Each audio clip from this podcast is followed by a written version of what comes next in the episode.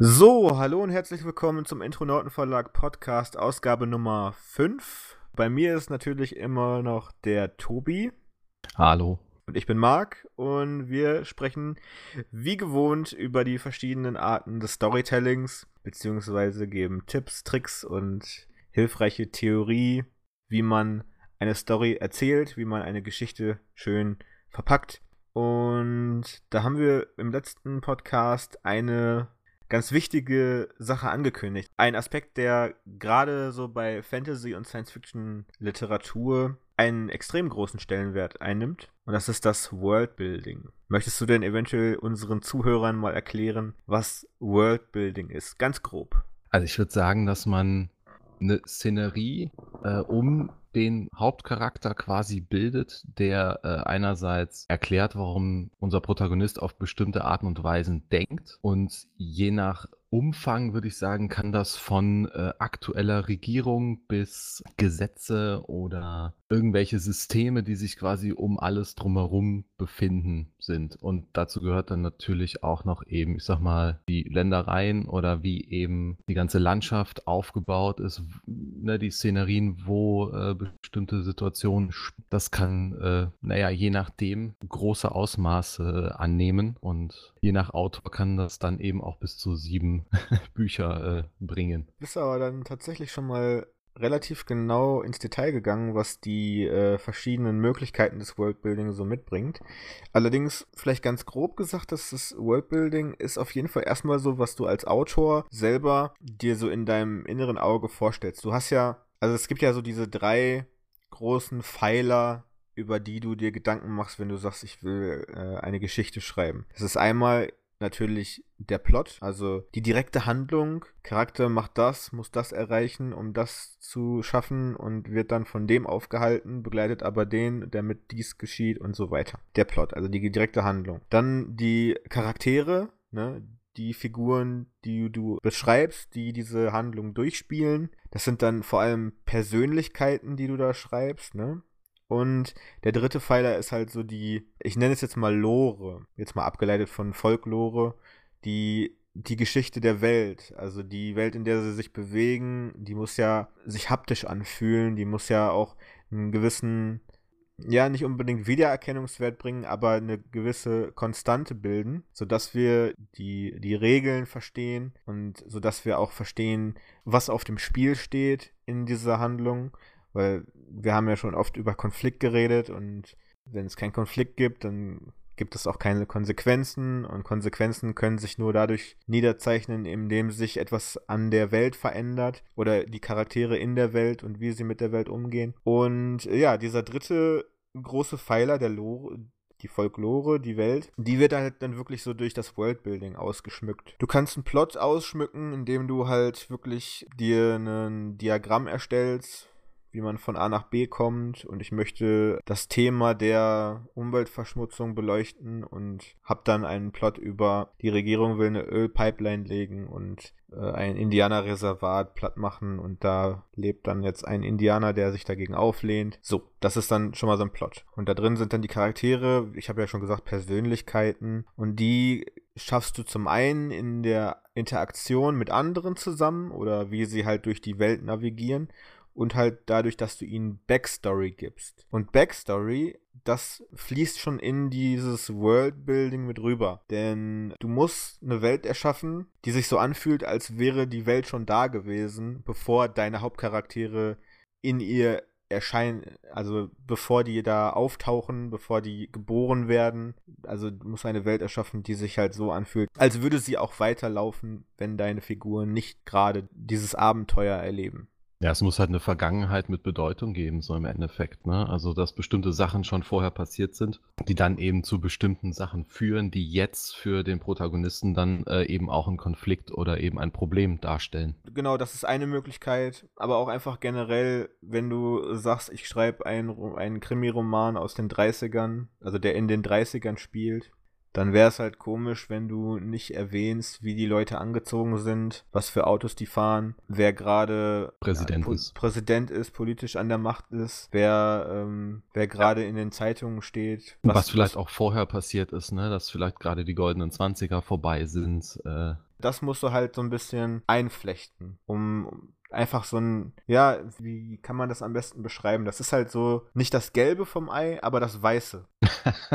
das ist das, was alles um, umringt. Du musst natürlich so ein gewisses Framework haben. Speziell in Fantasy und Science Fiction und so in, in anderen Welten kann man ja besonders kreativ werden. Und wie gesagt, also man muss natürlich eine Welt erschaffen, wo sich der Leser halt nicht nur zurechtfindet, indem er die Hinweise, die du einstreust oder die Charaktere, die du machst oder die Geschichte, durch die wir navigiert werden, halt immer wieder Sachen daraus erklärt.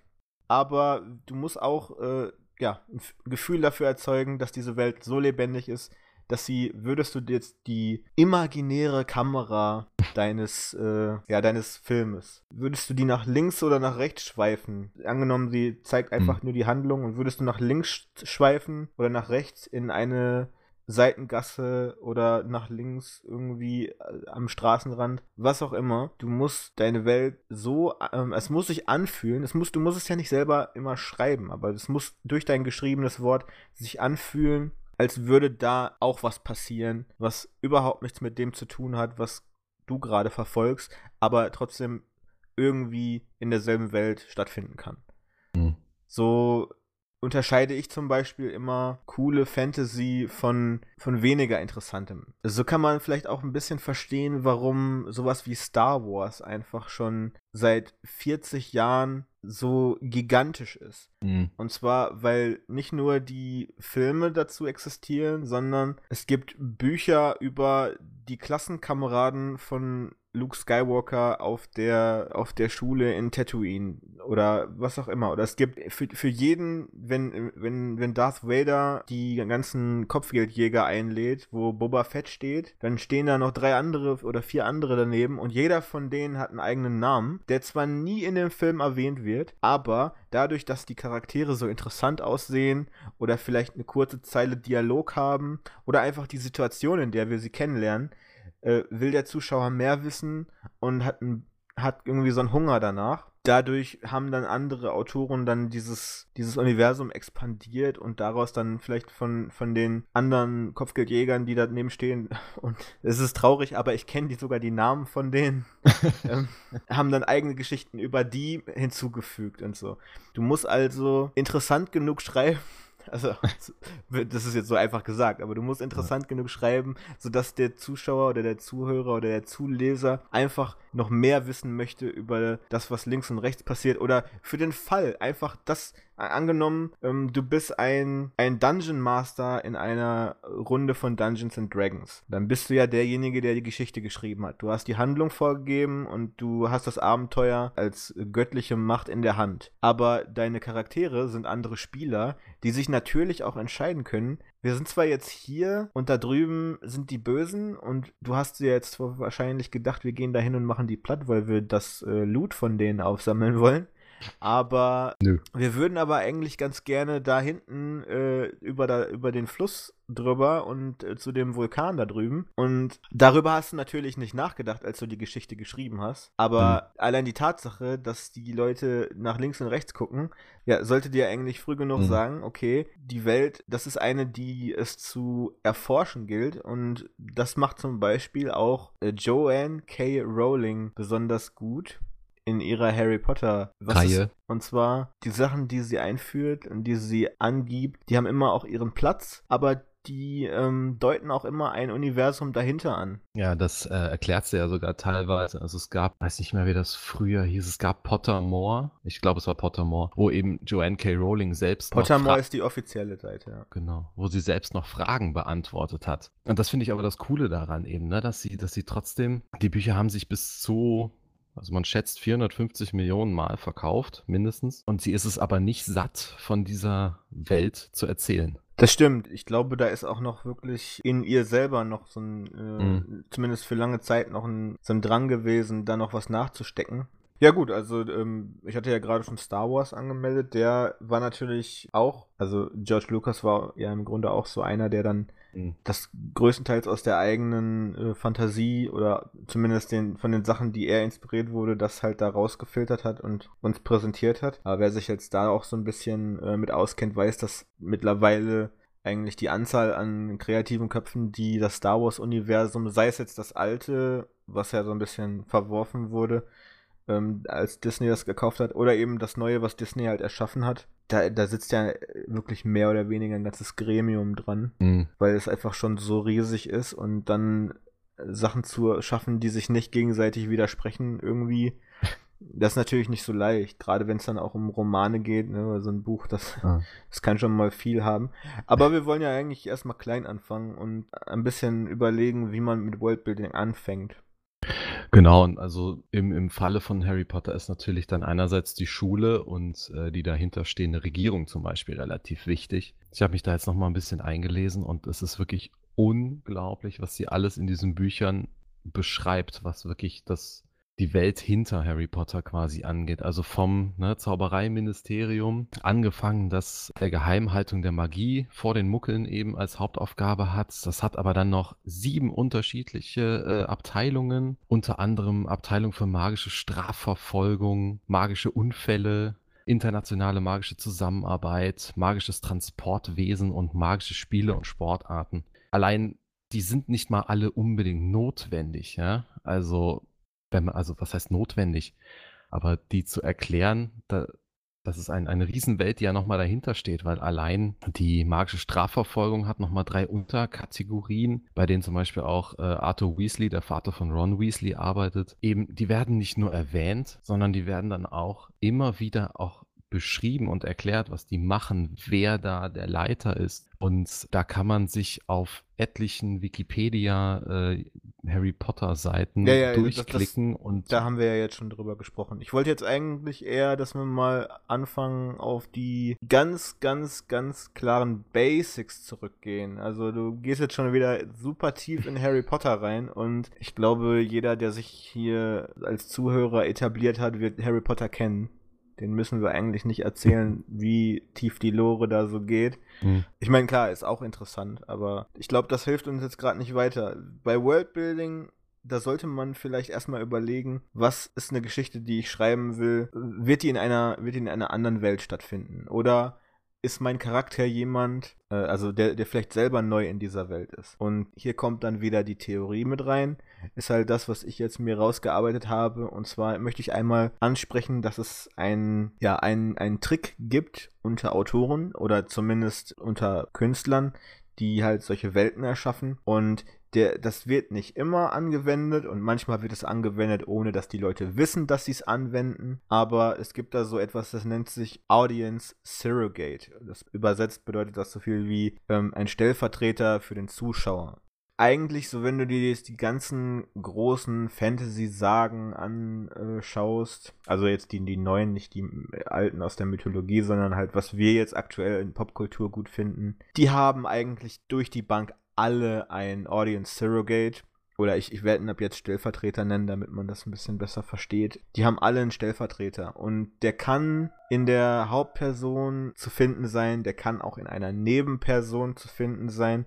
Der kann sogar in einem ganz berühmten Beispiel sogar in der erzählenden Person zu finden sein. Aber was der im Grunde macht oder was was, der, was den ausmacht, das ist die Person, die die Fragen stellt, die sich der Zuschauer selber stellt, während er deine Geschichte liest. Und das ist eigentlich gerade bei Harry Potter ist es total clever, weil es ist selber Harry Potter. Denn Harry Potter kommt an seinem elften Geburtstag in eine Welt hinein, von der er nichts wusste. Und wir im ersten Buch lesen ein Buch über eine Welt, von der wir nichts wissen. Es ist aber natürlich immer zu vermeiden, dann so Brocken von Exposition einfach zu schreiben. Das wird jeder merken, der selber mal irgendwie irgendwie eine Welt erschaffen will und das muss auch nicht unbedingt eine Fantasy-Welt sein, aber jeder, der halt was schreibt, der wird merken, okay, ich kann jetzt hier nicht auf drei Seiten erklären, was Muggel sind. Das ist irgendwie trocken. Mhm. Aber wie wäre es denn, wenn Hagrid bei den Dursleys einbricht, um Harry Potter zu holen, weil sie ihn nicht die Einladungsbriefe haben lesen lassen und er dann die Dursleys mit einem Nasenrümpfer Muggel nennt und Harry dann ganz verblüfft fragt, hä, was ist denn ein Muggel? Und Hagrid dann mit einem Augenzwinkern sagt, das sind nicht Magier. Das ist die Frage, die der Zuschauer sich stellt Hm. Aber das einfach nur hinzuschreiben wäre langweilig. Also verpacken wir das in einen Dialog mit dem Stellvertreter, mit dem Audience Surrogate, der für uns einsteht und die Fragen stellt, die wir fragen. Und das passiert in jedem Harry Potter Buch.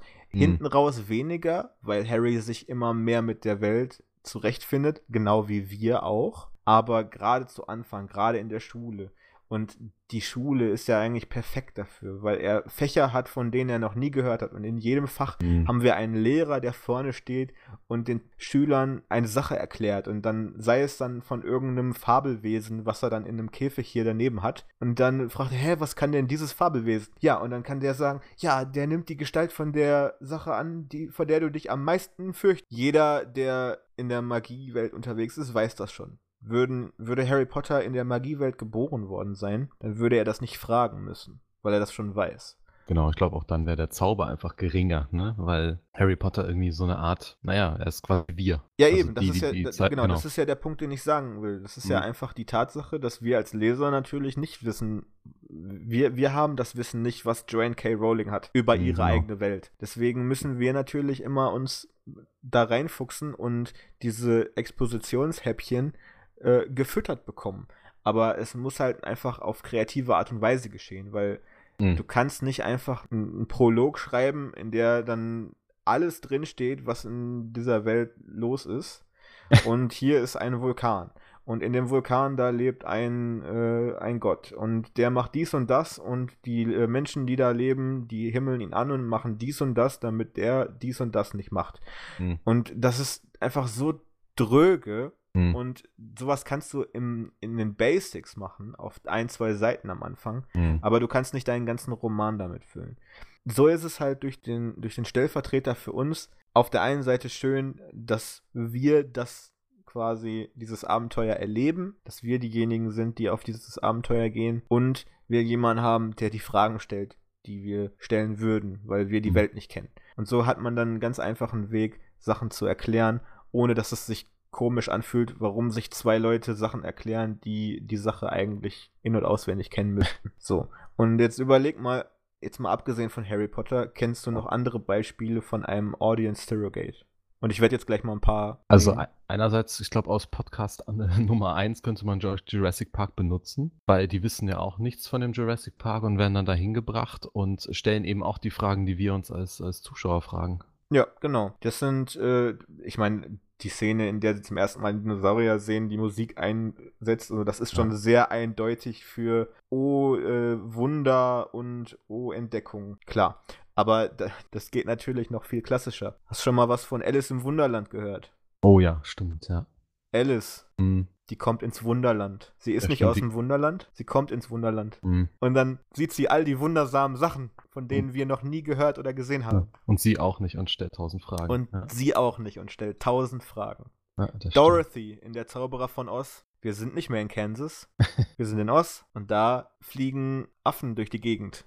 Und sie stellt die Fragen. Oder Martin McFly. Es hat einen guten Grund, warum Hm. Doc Brown nicht der Hauptcharakter ist. Das Denn stimmt, der, ja. der muss den Fluxkompensator nicht erklären. Nee, der weiß ja, wie es geht. Der weiß, wie es geht. Aber Martin McFly, der kann fragen, weil der weiß es nicht. Aber der Avatar. soll den, der soll den, den DeLorean flie äh, fliegen. Ne? Also, das ist klar, dass er dann fragen muss. Mhm. So. Oder Avatar zum Beispiel auch. Avatar. Jake Sully, der Hauptcharakter, der kommt da in diese Welt rein und denkt sich so, was geht ab? Und auf einmal ist er blau. Oder, und das ist wohl der bekannteste, Watson von Sherlock Holmes. Das Watson, ist, ja, das ist, das ist, ja, der ist gut. Sherlock Holmes ist ja eigentlich die Hauptfigur der Geschichte. Mhm. Der ist genial, der ist mysteriös, der löst die Fälle. Aber Ja. der muss sich nicht laut sagen, äh, laut vorsagen, wie er den Fall gelöst hat. Nein, wir brauchen einen Watson, der fragt, Sherlock, wie sind Sie denn jetzt darauf gekommen? und dann kann Sherlock antworten und wir können die Antwort lesen. Das Ja. ist der Trick. Das ist der Trick. Gerade in der Literatur ist das so der Top 1 Trick für Fantasy und Science Fiction. Also Mhm. äh, es gibt so unzählige Geschichten von einer Hauptfigur, die in eine andere Welt eintaucht. Ich habe Alice im Wunderland. per gebracht. Anhalter durch die Galaxis. Oder hier Bastian aus Die unendliche Geschichte. Ah. Er ist buchstäblich in einer anderen Welt, trifft dann auf den Drachen Fuchur, der ihm dann erklärt, was hier los ist und was er tun muss, weil er derjenige ist, der helfen kann. Und die Prinzessin ruft Bastian, Bastian. Und er weiß nicht, was abgeht. Und das sind wir. Wir sind diejenigen, Ja. die das lesen. Und wir sind die, die die Fragen stellen. Und eine andere schöne Sache ist, man kann das auch so ein bisschen als ähm, Comedy-Element spielen, indem man eine Figur hat. Und es muss ja wirklich nicht immer die Hauptfigur sein, aber es kann auch einfach mal eine sehr zynische Figur sein, die dann nicht nur die Fragen stellt, die wir uns fragen, sondern auch die Kommentare dazu macht, die wir machen würden. Und der, die sagen dann sowas wie, ja, dieser Plan, also der wird ja wohl im Leben nicht funktionieren, weil wir gerade von einer Sache hö- hören, und das ist auch in Harry Potter passiert. Wir brauen einen Zaubertrank und dann sehen wir aus wie die dicken Jungs aus Slytherin und dann schleichen wir da rein und dann holen wir uns Informationen über Voldemort. Ja. So. Und dann denkst du dir auch so, ja, ey, komm, ganz Leu Leute, ganz ehrlich, so gut habt ihr in Tränke nicht aufgepasst. Ja, als ob das funktioniert. Als ob das funktionieren würde.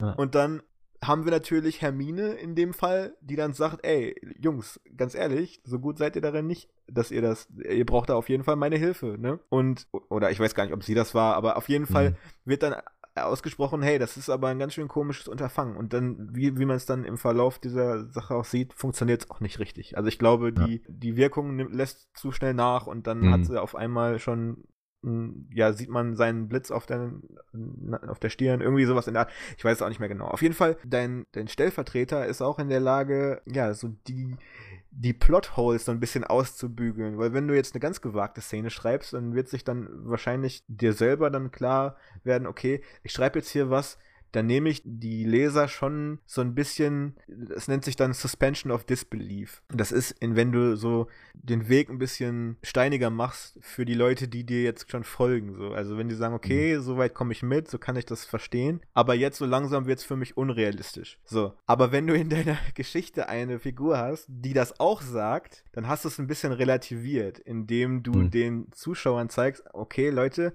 ich weiß, ihr seid jetzt gerade noch ein bisschen am Zweifeln, ob ich hier gerade Sinn mache, aber glaubt mir, ich habe drüber nachgedacht, ich habe hier auch eine Figur, die genau dasselbe denkt. Also eure Ängste wurden schon längst äh, vorweggenommen und dann kannst du sie hinten raus natürlich wieder einsammeln, indem dann was passiert, was die ganze Sache plausibel macht. Mhm. Habe ich zum Beispiel auch in Schmerzflimmern ganz oft gehabt, weil, klar, du musst natürlich irgendwie diese, diese Fähigkeit, diese Kraft, diesen Fluch, der auf meiner Hauptfigur lastet, muss man natürlich äh, manchmal so ein bisschen wegrationalisieren, weil man kann, wenn man wirklich ganz genau drüber nachdenkt und wenn man da überhaupt keinen Freiraum für lässt, kann man das natürlich auch als unrealistisch und, und so abtun. Aber ich habe selber Figuren, die darin sagen, ey, ich weiß selber nicht mehr, was hier abgeht. Ich kann es auch nicht glauben. Und dadurch machst du es machst es dem Leser leichter, drin zu bleiben. Mhm. Und wirklich, das ist in, in jeder Geschichte au- aus diesen Genres findest du solche Stellvertreter. Stimmt, ja. Das ist echt praktisch. Das ist echt praktisch, weil du hast gerade mir schon erzählt, in Harry Potter, da gibt es so viel Lore über die Schule, über ehemalige Leute, die an dieser Schule waren, oder Leute, die Auroren sind, oder Leute, die Quidditch-Weltmeister sind und so. Aber wenn du, wenn du eine Figur einbringst, die von all diesen Sachen noch nicht gehört hat, Mhm. hast du ein sehr, hast ist die Tür offen, um den Leuten das zu erklären, ohne dass es sich komisch anfühlt. Weil du es halt eben einer einer Person erklärst, die gerade mit im Raum steht. Genau, in dem Moment, gerade wenn das jetzt ne, ein junger Harry Potter ist, hast du halt auch die Chance, dass äh, die Welt so groß und so strahlend zu erklären, wie du sie haben möchtest. Genau. Das ist eine der schönen Sachen an Harry Potter. Die wird ja im Verlauf der Bücher immer dunkler. Mhm. Klar, die Probleme werden immer größer, aber auch Harry Potter wird immer ein bisschen erwachsener mit jedem Buch und sieht die Welt dann natürlich auch nicht mehr ganz so, ja, so rosig an. Er, Im ersten Teil war er ja noch wirklich einfach total hin und weg von, von der Tatsache, dass er je, überhaupt jemand ist Mhm. was er in, sei- in der Muggelwelt nie war. Und das hat, das hat Harry Potter schon immer besonders gemacht. Das kommt aber immer wieder vor, ne? Also auch in den späteren Büchern erst dann, also während alle anderen dann so ein bisschen darüber meckern, ne, dass sie in der Schule ackern müssen oder sonstige Geschichten, ist er einfach noch immer von allem äh, total fasziniert und empfindet das, glaube ich, von vielen dann äh, als Luxusprobleme, ne? während er einfach nur so, ich sag mal, dankbar ist, äh, überhaupt in dieser Welt jetzt leben zu können und ein Teil davon zu sein. Und das ist halt genau die Sache, die ich ja gerade gesagt habe, wo die eine Säule in die andere übergeht, die Charaktersäule mhm. in die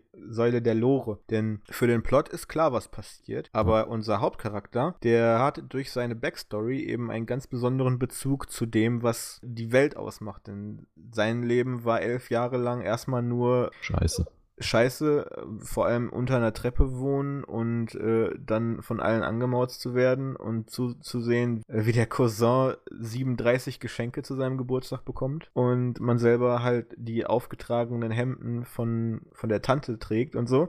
Das ist ein Teil der Backstory, die wir mitbekommen die uns dann erklären, warum er gerade sich so sehr nach der, nach der Zaubererwelt sehnt und warum er dann auch so viel darüber wissen möchte und warum er dann letztendlich auch entscheidet, er würde gerne ein Auror werden. Was dann wieder dazu führt, okay, wenn er Auror werden will, das ist ein ganz ambitionierter, aufrichtiger Beruf, den er sich da erhofft, dann muss er natürlich gut in der Schule sein. Und dann können wir reinbringen, dass dann irgendwelche ja, Tests anstehen, irgendwelche Abschlussarbeiten, mhm. für die er gut pauken muss und so weiter und so weiter und so weiter. Und, und da ist es gerade cool, ne? Also ist genau das, was du erzählst, dass er eben auch Rohr werden will. Ähm, Dafür ist ja eben Verteidigung gegen die dunklen Künste so das Fach. Und das wechselt ja den Lehrer über jedes Jahr. Und gerade zum Ende hin kriegt er ja dann die schlimmste Lehrerin überhaupt, die dann ja eben dieses ja. Fach nur noch theoretisch macht. Die Verteidigung gegen die dunklen Künste ist ja auch so eine der dämlichsten Sachen in der ganzen Harry Potter-Welt. Also das und die Regeln von Quidditch. Das sind so zwei Sachen, über die ich einfach nicht hinwegkomme. Der Quidditch ist das dümmste Spiel, was ich je gehört habe. Es macht überhaupt keinen Sinn. Das ist, und pures, selbst, das, das, ist nur pures Chaos und genau das ist ja das, was das ausmacht. Ja, ich finde nicht, dass es das ausmacht. Ich finde, das ist, das ist einfach schlecht geschrieben. nee, wirklich. Also ganz ehrlich, Quidditch ist, das geht gar nicht. Das ist einfach nur dumm. Aber, aber hier, da kommt jetzt zu viel von meiner persönlichen Meinung rein. Aber auch, dass wirklich in jedem Buch ein neuer Lehrer genau für diese eine Stelle, weil es immer irgendwie einen, ein Böser kriegt oder ein Dummer kriegt oder irgendeiner, der nichts Gutes im Schilde führt. Das, das ist schon irgendwie da hat sie, da hat sie ein eigenes Klischee erfunden und das dann selber dann durchexerziert. Also da hätte man vielleicht ab und zu auch mal ein anderes Fach unter die Lupe nehmen können. Aber gut. Also, Aber es ist, ja, es ist ja genau seins. Ne? Das ist ja. Ja, gut, äh, klar, dass er, ich meine, das ist ja für alle ein Hauptfach gewesen. Ne? Also, ja, vor allem ist es ja auch für den Zuschauer oder den Zuleser das interessanteste Fach, weil da halt äh, gekämpft wird und die Monster sind und wir da die mhm. coolen Zaubersprüche lernen. Ne? Also, mhm. es ist, ist schon, macht schon Sinn, dass das so ein bisschen in den Fokus gerät. Aber ist dir nie aufgefallen, dass die anderen Fächer alle immer so, bis auf das, wo, also Tränke, wo Snape halt der Lehrer ist, die anderen Sachen werden immer nur so ein bisschen so am Rand dran also, vorbeigehuscht. Also, also, in den Filmen gehen die definitiv unter. Das ist ja, ja, äh, klar. Da, da in, den, in, den, Büchern habe ich es nicht mehr komplett im Kopf. Sie werden, glaube ich, ab und zu mal beschrieben, was passiert, aber häufig heißt es dann und dann hatten wir äh, Verwandlung und dann waren wir wieder auf unserem Zimmer. Genau, da hatten wir ähm, irgendwie Kaffeesatz lesen und dann hatten wir. Wobei, ähm, da, haben, da hat sie tatsächlich viel drüber geschrieben. Ja, also, aber nur in einem Buch. Also ich glaube, das war nur stimmt. in dem, äh, wo Hermine so abdreht. Ja, das müsste der äh, dritte, glaube ich. Dritte, dritte ja. oder ja, dritte müsste wo das sie sein. Den, wo sie die Zeitreise macht. Mhm, genau, ab der dritten Klasse kann man Wahlfächer haben. Es muss ja nicht alles Gold sein, was man schreibt, aber es muss ja in seiner Welt schon irgendwie Sinn ergeben. Und da muss ich zum Beispiel sagen, hat sie eigentlich immer richtig gut gearbeitet. Hm. Was zum Beispiel, ich bin nicht hundertprozentig überzeugt, ob das von Anfang an der Plan war, aber sie hat es auf jeden Fall retroaktiv dann gut verknüpft, dass Harry Potter selber ein äh, Horcrux ist und dass er mhm. schon im zweiten Schuljahr durch das äh, Tagebuch von Tom Riddle schon einen kaputt gemacht hat. Und oh, was ein Zufall. Die einzigen beiden Sachen, die einen Horcrux zerstören kann, äh, können, da ist durch, durch einen Riesenzufall der Zahn einer, eines Basilisken ja. schon drin. Ganz zufällig die eine Sache, die er da hatte. also ich meine, da, da haben, hat sich schon ein bisschen die, die Grenzen ausgereizt, aber ja, es hat ja doch am Ende funktioniert eigentlich. Ja, das stimmt schon. Aber ich hatte zum Beispiel jetzt eigentlich auch noch eine andere Sache. Ähm, jetzt mal, Harry Potter ist jetzt das eine riesengroße Beispiel, mhm. jetzt neben Herr der Ringe und Star Wars. Es gibt aber auch im, im, in, in kleineren Welten so Worldbuilding, was man sich mal angucken kann. Und da hatte ich dir jetzt zum Beispiel gesagt, schau dir mal eine Folge von Into the Badlands an. Ja, das war ziemlich heftig. Hast, ja, ich habe es mir, ich mir eben noch angeguckt, die, die erste Folge. Es ist erstmal überwältigend, weil ich auch erstmal keine Ahnung habe, so richtig, worum es geht. Kurzen ähm, Disclaimer, du hast die erste Folge der zweiten Staffel geguckt, weil ich dir gesagt ja, habe, genau. dass du nicht am Anfang anfangen sollst, sondern mitten ja. reinspringen musst. Und äh, jetzt würde ich dann gerne deine Reaktion dazu hören. Ja, es war auf jeden Fall erstmal äh, so überwältigend, wie es vielleicht für Harry Potter am Anfang auch war. Ähm, weil man, ich glaube, es gibt drei oder vier Szenerien, die erstmal gezeigt werden. Es fällt erstmal auf, dass jeder, also es wird sehr viel gekämpft. Ja. Und es ist auch immer sehr blutig. Ja. Ähm, und es fängt damit an, dass ich glaube, einer der Hauptcharaktere in so eine Mine verfrachtet wird. Und ich weiß nicht, ob es den schon im er in der ersten Staffel gab. Ich habe jedenfalls direkt mal gelernt, dass der Kerl sehr gut kämpfen kann. Das ist die Hauptperson. Okay. Das ist äh, Sunny, der ist früher ein Clipper für einen Regenten gewesen. Also ich werde jetzt Wörter sagen, die du überhaupt nicht in einen Doch, Kontext Clip, bringen kannst. Clipper also, kam. Du, du, jetzt, weil du es gesehen hast, so. aber jetzt der, der Zuhörer wird jetzt überhaupt nicht verstehen, wovon ich rede. Aber Sunny ist der Hauptclipper des äh, Regenten von, ich weiß gar nicht von welchem, auf jeden Fall ist er ein Clipper von einem Regenten, der das postapokalyptische Oklahoma belegt, also besetzt. Und äh, der Clipper ist angewiesen, keine, keine Beziehungen einzugehen und äh, hat dies natürlich leider doch gemacht, ja, wodurch okay. er verstoßen wurde und dann durch die Ereignisse aus der ersten Staffel in Zwangsarbeit geraten ist. Und mhm. zwar dort, wo dann die zweite Staffel anfängt. Und du hast gerade schon gesagt, der kann sehr gut kämpfen. Er ist sozusagen der Hauptauftragsmörder. Ein Clipper ist halt ein Auftragsmörder für den Baron, den Regenten. Ähm, die, äh, die Welt spielt ungefähr 500 Jahre nach einer Apokalypse unserer, also unserer Welt, spielt in unserer Welt, aber eben 500 Jahre in der Zukunft, nachdem wir uns alle schon kaputtgeschossen haben. Hm. Und äh, das neue Oklahoma oder die Reste von dem, was damals Oklahoma war, wird von verschiedenen Herrschern aufgeteilt, die ständig in, im Krieg miteinander stehen. Und jeder von denen hat die Mädels, die er hat. Das sind, die werden Dolls genannt. Die Jungs, die er hat, die werden Cox genannt, also C-O-G-S, das sind die Zahnräder. Äh, die, die Dolls sind halt so Sexarbeiterinnen, die Zahnräder sind die, die dann äh, Opium pflücken auf den Feldern. Und dann gibt es halt die, äh, die Clipper, das sind dann die, die dann für den Regenten in den Krieg ziehen und Auftragskills machen und so weiter und sich dann coole Sachen tätowieren und so. Hast du vielleicht gesehen? Ich bin nicht sicher, ob man das. ja, ja, das, das hat man schon gesehen. Ich glaube, pro, pro Mensch, den er getötet hat, kriegt er wahrscheinlich einen Strich, oder? Genau, genau. Oh. Und dann hat er eine krasse Strichliste auf seinem, ja. auf seinem Rücken. Und der Hauptcharakter Sunny hat natürlich den kompletten Rücken voll. Er war immer der beste und effektivste ähm, Clipper von allen, bis er herausgefunden hat, dass er die Frau, in die er heimlich verliebt ist, dass er mit ihr zusammen ist und die ist schwanger geworden. Sie ist aber gleichzeitig auch das Objekt der Begierde des Regenten. Hm. Und der hat das dann natürlich rausgefunden, mehr oder weniger, und hat ihn dann verstoßen. Auf jeden Fall fängt die neue Staffel damit an, dass er dann in dieser Mine als Zwangsarbeiter reinkommt, aber natürlich auch nicht vorhat, da lange zu bleiben. Nee, natürlich nicht. Ähm, Wäre wär auch super langweilig, dass er seine Kräfte da verschwenden würde. Ähm, er freundete sich dann ja so ein bisschen mit dem Dicken von der Cornetto Connection an. Von der Cornetto-Trilogie. Nick Frost ja, ist das. Genau, Nick der, Frost, so hieß er der Co-Hauptdarsteller zu Simon Peck ähm, in genau. Shaun of the Dead, in genau. Hot Fuzz, in The World's End ist er auch drin. Ein total cooler Typ. Kerl.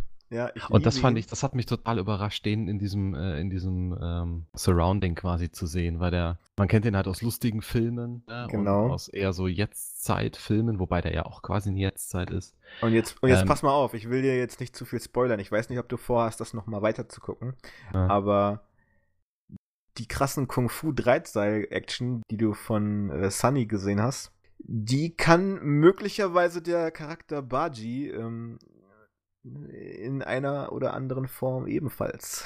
oh, ich bin gespannt. Also ich, es hat schon gefesselt. Also ich ähm, werde mir noch überlegen, ob ich mir die weiter angucke, weil das, also die erste Folge war schon echt, also auf jeden Fall stark. Also allein vom, wie alles in Szene gesetzt wurde, wie es wie es Ja. äh, ab, abgefilmt wurde. Die, die dieses Choreografien sind großartig. wahnsinnig gut. Also ähm, Martial Arts ist, glaub, also was, was Martial Arts angeht, ist das, glaube ich, die beste Serie, die man sich angucken kann. Äh, Vielleicht dicht gefolgt von Daredevil, die ist aber tatsächlich noch ein bisschen düsterer.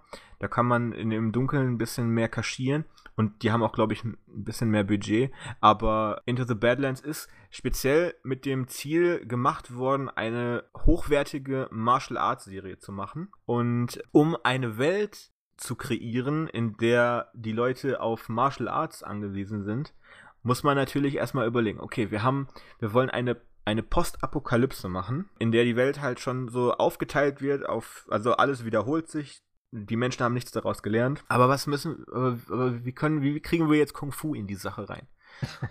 also haben sie eine Geschichte geschrieben, in der, nachdem der große Krieg vor 500 Jahren alles in Schutt und Asche gelegt hat, nachdem äh, haben die Regenten, die dann quasi die Trümmer aufgesammelt haben und sich selber dann als die äh, Herrscher eingesetzt haben, die haben dann kollektiv Waffen verbannt, also Schusswaffen. Und die haben dann dafür gesorgt, dass die über die 500 Jahre danach immer mehr vernichtet werden. Und so kommt es, dass die jetzt wieder mit Schwertern kämpfen, mit Armbrüsten und Pfeil und Bogen, mit äh, Wurfsternen und all den ganzen Scheiß. Und so hat man eine ähm, im, im Worldbuilding integriert ein bisschen Backstory geschaffen Hm. und plausibel erklärt, warum die alle so geil Kung Fu können. und da, also das hat wirklich mit Drahtseil-Action zu tun. Und ähm, es kommen dann auch noch speziell ähm, übernatürliche Fähigkeiten hinzu, die noch Mhm. nicht ganz erklärt sind. Also es könnte irgendwas mit Strahlung zu tun haben. Oder ja, das, ja, das passt immer gut. Ja, also gerade Ja. in der Postapokalypse. Ne? Also ja, wer, das ist richtig. wer Mad Max oder die Hunger Oh ja. Games gut findet, ne, der wird hier richtig viel zum, zum geil finden. Finden. Mhm. Und, und, und äh, deswegen wollte ich unbedingt dir das zeigen, denn die Kostüme, der, der Design-Aspekt, die Farben, all das ist so in, sind, sind so einzelne Elemente, die man in anderen Sachen schon mal gesehen hat, aber zusammengeführt hat man sie noch nie gesehen und macht daraus halt etwas komplett ähm, ja, eigenständiges und, und ein richtiges Unikat. Und da wollte ich dann äh, mit dir mal drüber sprechen, wie sie diese ganze Sache eigentlich sogar ja von, von chinesischer Mythologie, Schrägstrich chinesischer Folklore abgepauscht haben. Denn Into the Badlands basiert in, in groben Zügen, aber dennoch erkennbar auf Journey to the West, also die Reise gen Westen.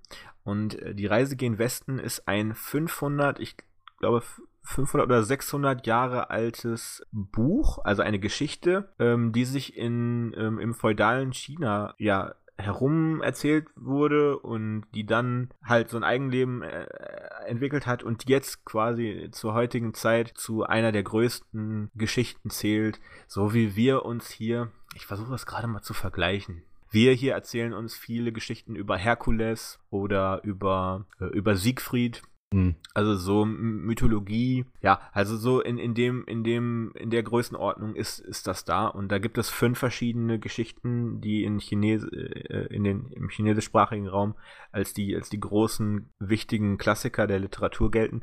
Und das Mhm. ist eine davon. Und darin ähm, geht es um den, um Sun Wukong, den Monkey King. Das ist ein, ein ja, ein Demigott, der den, äh, im, im Buddhismus ist das ein bisschen schwer zu erklären, aber der dem Pantheon da oben so ein bisschen Terror macht und dann äh, für 500 Jahre unter einem ähm, heiligen Berg irgendwie versteckt wird. Und es geht um einen Mönch, der 500 Jahre später, dessen Welt total verkommen ist, also sein, sein Land ist durch, durch, mit, mit Sünde und äh, schlechtem Verhalten geprägt und der Imperator schickt ihn auf eine Reise, ähm, auf eine Journey to the West. Ähm, der Westen ist in, in dieser Geschichte Indien, um dort einen Mönch zu treffen ähm, oder einen Buddha zu treffen, der halt so eine Schriftrolle mit Erleuchtung hat und die dann zurückzubringen, um dann das Land, in dem er, von dem er kommt, um das wieder zu reinigen, um, um denen wieder den richtigen Pfad zu zeigen. Und auf dem Weg findet er ein paar Gefährten, die ihn auf den Weg begleiten und ihm bei den Sachen helfen, die er dann ähm, überkommen muss, die, die Steine, die sich ihm in den Weg stellen. Und darunter, also der, der Hauptcharakter, der Mönch, der bekommt dann Hilfe von, von einem Mann, der zur Hälfte ein Schwein ist. und der nennt sich Baji, Subaji. Und Baji ist auch der Name von oh. äh, Nick Frosts Charakter in Into the Badlands. Und Sunny, der ähm, Hauptcharakter, ist möglicherweise eine Hommage an Sun Wukong, hm. den, äh, den Affenkönig. Und äh, da, da sind ganz viele solcher, ja, solcher Parallelen drin. Vor allem auch die Reise, die äh, du jetzt in deinem, in, in deiner Testepisode noch nicht ganz gesehen hast, aber die brechen halt auf. Und wollen dann eine im späteren Verlauf eine heilige Stadt finden. Und äh, diese heilige Stadt, die heißt Ezra. Und das äh, da werden die Parallelen zu dieser Journey to the West Geschichte noch mal deutlicher. Und mhm. das finde ich super interessant, wie man etwas aus der Folklore genommen hat, sich davon so inspirieren hat lassen, um dann daraus etwas anderes zu formen, weil eine Mad Max-artige Postapokalypse mit Drahtseil-Kung-Fu-Action ist jetzt nicht unbedingt das Erste, woran man denken würde, wenn man einfach an chinesische Klassiker denkt. Hm. Aber ähm, ja, die Art und Weise, wie sie das auf eine ganz eigene, mit einem ganz eigenen Blickwinkel erschaffen haben, finde ich sehr sehenswert. Vor allem gerade auch durch Aspekte des Worldbuildings. Und wir haben auch in Into the Badlands einen Audience Surrogate. Und zwar den Stellvertreter für die Zuschauer ist äh, MK, ein junger Mann, der, ich glaube, es war Amnesie. Auf jeden Fall hat er auch eine, eine böse Kraft, die immer, wenn er verletzt wird, dann werden seine Augen schwarz. Ich weiß auch nicht, ob du das hm, gesehen hast. Den habe ich gesehen, den Kerl der hat ja dann äh, den großen Master angegriffen. Genau. Und äh, der ist, glaube ich, ähm, am Anfang der ersten Staffel weiß er nicht, wo er herkommt, wie er da hingekommen ist. Und Amnesie des Hauptcharakters ist halt auch schon so, ich will nicht sagen Klischee, aber schon ein äh, viel benutztes Stilmittel, um den, äh, um die Figur wieder so auf ein, auf ein Null-Level zu bringen, wodurch es ihm erlaubt, mit dem Zuschauer zusammen die Sachen neu zu lernen, sozusagen. Ah, ja, das ist auf jeden Fall ist immer praktisch, ne, wenn der den, den man als oder den man mitnehmen möchte, um dem Zuschauer alles zu zeigen, wenn der zufällig auch alles vergessen hat. Genau, und deswegen ist Amnesie, also ich glaube, jedem ist schon mal aufgefallen, dass Amnesie öfter mal passiert in, in, mm. in mhm. Fiktion oder, oder was auch immer. Auf jeden Fall, dass man, äh, ja, dass man Situationen schafft, in denen es äh, logisch ist, Fragen zu stellen, in der er laut aussprechen muss, was gerade passiert, um es vielleicht jemandem anderen zu, äh, zu erklären. Einfach nur, weil es im Grunde dafür gedacht ist, dass wir als Zuschauer so ein bisschen aufgeklärt werden. Na, du bist ja auch näher dran dadurch, ne? Weil, ne, genau die Fragen, die du dir stellst, stellt zum Glück dann eben dein äh, Stellvertreter. Genau, ja. Sehr praktisch. Deswegen ist er der Stellvertreter. nee, aber äh, Journey to the West ist tatsächlich eine extrem coole und interessante, lehrreiche Geschichte über was, äh, was das feudale China so ausgemacht hat. Und gerade auch der Buddhismus ist da ein sehr wichtiger Aspekt. Als mhm. sie dann zurückgekommen sind, also als die Journey dann vollendet wurde und sie die ähm, erleuchteten Schriftrollen zurückgebracht hat, wurde dann unser Mönch auch dem äh, in den Buddha-Status erhoben. Und jeder der Gefährten, dem wurde dann auch ein, ein Geschenk zuteil. Und, und Baji, das Schwein, ähm, ist eigentlich ein Schwein, weil er, er war, ich glaube, ein, ein, ein Leibwächter der, äh, der der göttlichen Garde, also im Himmel. Und ich glaube, der hat seinen Posten verlassen und hat, weil er irgendwie, ich weiß es nicht mehr genau warum, aber auf jeden Fall wurde er dafür bestraft, wurde zu einem Schwein verwandelt, also zu so einem Menschenschwein und dann musste er dann auf der Erde rumrennen. Und als er dann sich durch die Hilfe beteiligt hat bei dieser Reise, äh, hat er dann quasi so ein bisschen seine, seine Sünde wieder gut gemacht und wurde dann zum, ähm, zum Altarreiniger auf, aufgestuft, sozusagen. Und der Altarreiniger war derjenige, der alles, äh, der, der die Opfergaben essen durfte, die übergeblieben sind. So. Und weil er in, der, in, in, in, dieser Reise, in dieser Geschichte ist er halt so ein bisschen so der, der Comic Relief, derjenige, der ähm, immer so ein bisschen der Lüstling ist und der ja ein bisschen schweinisch ist. und wenn man sich jetzt mal so die, die Eckpunkte so ein bisschen überlegt, ähm, dann wird man herausfinden, dass auch ein ganz berühmter Anime auf Journey to the West basiert. Und ja, zwar Dragon, Dragon Ball. Ball. Das hatte ich dir ja letzte Woche schon erklärt, dass äh, ja. Son Goku einfach nur ein ähm, kreatives Anagramm für Son Wukong ist Ja. und dass Son Goku einen äh, Affenschwanz hat, ist auch ein sehr interessantes Ja. Indiz dafür, dass es möglicherweise an Son Wukong angelehnt ist. Diesen Stab und äh, das Reiten auf der Wolke ist übrigens auch aus der, aus der Geschichte. Und man hat auch Ähm, den schweinischen Opa dabei. Und man hat den schweinischen Opa. Er hat ja sogar einen, einen von seinen Kumpels, ist ja sogar tatsächlich ein Schwein. Stimmt. Olong hieß der. Ja, ja. Und der konnte sich auch verwandeln. Und äh, auch in Dragon Ball geht es ja um die, äh, die Reise, um. Es ist ja auch ein Trip, den die zusammen machen. So eine Art Road-Movie, um äh, ja, Abenteuer und, und Dragon Balls zu finden. Und so weiter. Das, hat, das ist sehr, sehr in dieser buddhistischen Folklore eingeflochten. Und Mhm. das ist einfach sehr schön zu sehen, ähm, wie kreativ manche Autoren mit, mit solchen, ja, mit, mit solchen Vor, Vorgeschichten Gaben. dann oder Vorgaben sich dann daraus etwas Neues äh, schaffen. Und deswegen ist es auch keine Schande, sich dann Sachen wie eben Watson und Sherlock, die Dynamik zwischen den beiden, oder eben die Art und Weise, wie Dorothy nach Oz kommt durch den Tornado, Hm. oder Harry Potter und Frodo, die einfach in ihrem Genau, Frodo. Ja. Kleinöd leben und dann auf eine, äh, auf eine Reise geschickt werden, weil sie auserwählt sind und so weiter, ne?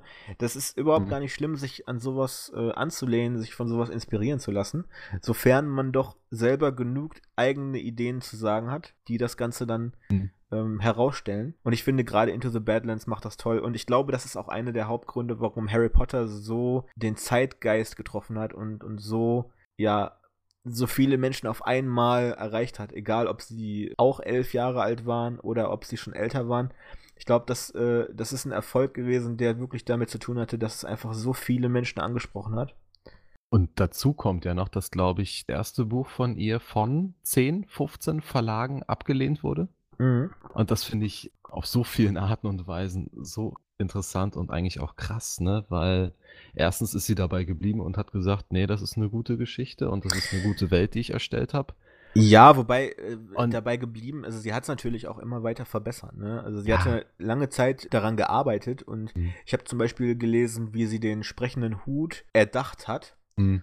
Und äh, das ging wohl auch durch verschiedene Iterationen. Das war, glaube ich, erst irgendwie. Sollte erst ein Gremium sein von den Lehrern, glaube ich, die das einfach entscheiden. Nee, das habe ich, das hab ich anders gehört. Ich hatte erst gehört, dass das so eine Art, äh, so eine Rue Goldberg-artige Apparatur ist, die durch Zauberhand dann entscheidet. Und dann das auch, ich, ja. dann habe ich gelesen, dass sie das verworfen hat, weil das irgendwie zu einfach war. Und dann äh, hat sie gesagt, dass äh, irgendwie die, die Geister von äh, Gryffindor, Slytherin, Hufflepuff und Ravenclaw dann in der Halle stehen und sich dann die Leute selber aussuchen, weil sie halt durch Magie wissen, wer genau zu ihnen gehören soll und so weiter. Mhm. Und das meinte sie wohl, kam schon näher an die Sache, aber sie wollte halt irgendwie äh, dann, dann was, äh, was Simpleres äh, haben. Und dann ist sie wohl drauf gekommen, wie man sonst Sachen auslost, sozusagen. Und dann hat sie halt diese, diese Idee, man zieht sich ja was aus dem Hut. Ja. Und was wäre, das wäre halt die Muggel-Variante, ne? Wir ziehen, wir ziehen äh, Namen aus dem Hut. Und die Zauberer-Variante ist halt der Hut, der dann redet. Der aufgesetzt wird, genau. Mhm.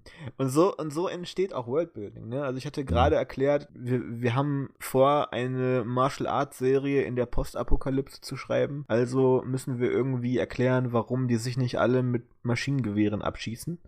Und das haben wir, dass das eben ein wichtiger Punkt war, der gerade durch die Regenten, die sich da die Welt aufeinander aufteilen, durchgesetzt wird. So, und dann haben wir bei Harry Potter halt das mit dem, mit dem Hut als Beispiel und da gibt es so viele andere Beispiele. Ne? Es gibt diese, diese Zugpferd-Drachentiere, die nur jemand sehen kann, der schon mal den Tod erfahren hat. Ja. Der ja für, für alle anderen ist, sind die unsichtbar, aber nur die, die halt eine gewisse Trauer erlebt haben, können diese Tiere sehen.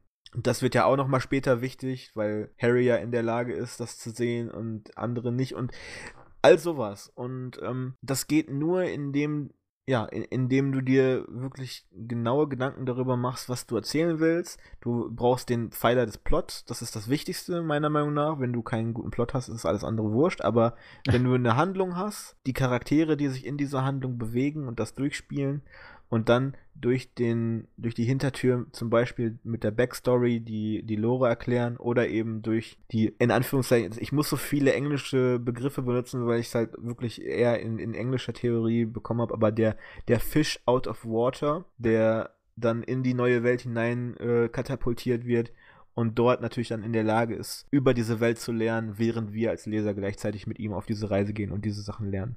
Und die Welt stellt ja auch nochmal eine Möglichkeit dar, äh, Konflikte zu erschaffen. Ne? Also Genau. du hast, du hast ja nicht nur die Konflikte, die in der Person selber drin sind oder die Konflikte mit anderen, Die internen und die externen. genau, die internen und die externen, also zum Beispiel mit einfach anderen äh, Zauberern im Falle von Harry Potter jetzt. Aber dazu kommen eben noch die Konflikte, die eben, sage ich jetzt, ne, durch die Regierung äh, passieren, die durch ähm, die Schule eben auch auf Harry Potter äh, eintrudeln. Das sind alles immer so Sachen, die man aufbauen kann, die die ganze Welt drumherum bilden und gleichzeitig aber dadurch auch für noch einen Konfliktpunkt sorgen, um eben die Geschichte noch spannender zu machen. Ich, wir, wir reden ja oft darüber, dass man alles vorher durchplanen soll und so weiter. Und das ist auch richtig, gerade am Anfang. Wenn du deinen allerersten richtigen Roman schreibst, dann ist das sehr wichtig.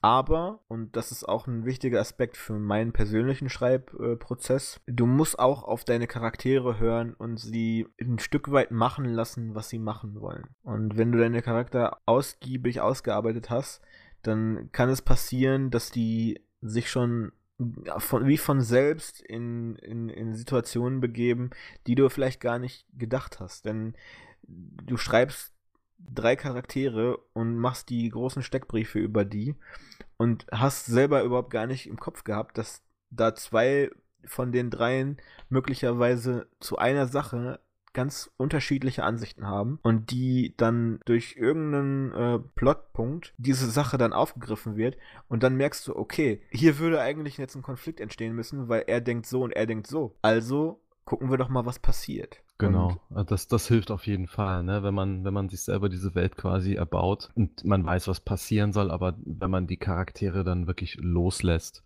genau, ja. was jetzt auch einfacher gesagt als getan ist. Aber ich glaube, dadurch, ne, was wir eben immer wieder gesagt haben, wenn man Steckbriefe hat oder sich Interviews mit seinem, äh, mit seinen Figuren vorstellt, ich glaube, dann kann man relativ gut entscheiden, was die Figur dann eben auch macht und was sie in dem Moment auch ausmacht. Genau, ja gut, da, muss man natürlich dann öfter mal drüber gucken.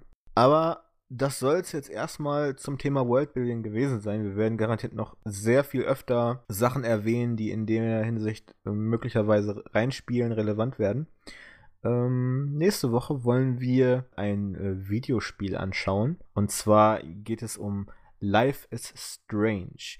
Das werden sicherlich einige von euch kennen, die jetzt hier zuhören. Es ist ein Episodengame mit einem, ja, mit einer ziemlich starken Hommage an Twin Peaks, Donnie Darko, Butterfly Effect. Und ähm, das ist deshalb interessant, weil es halt eigentlich genau dieselbe Zielgruppe anspricht wie mein Roman Schmerzflimmern, der ja ebenfalls eine, eine Hommage an äh, Twin Peaks, Butter Butterfly Effect und Donnie Darko ist.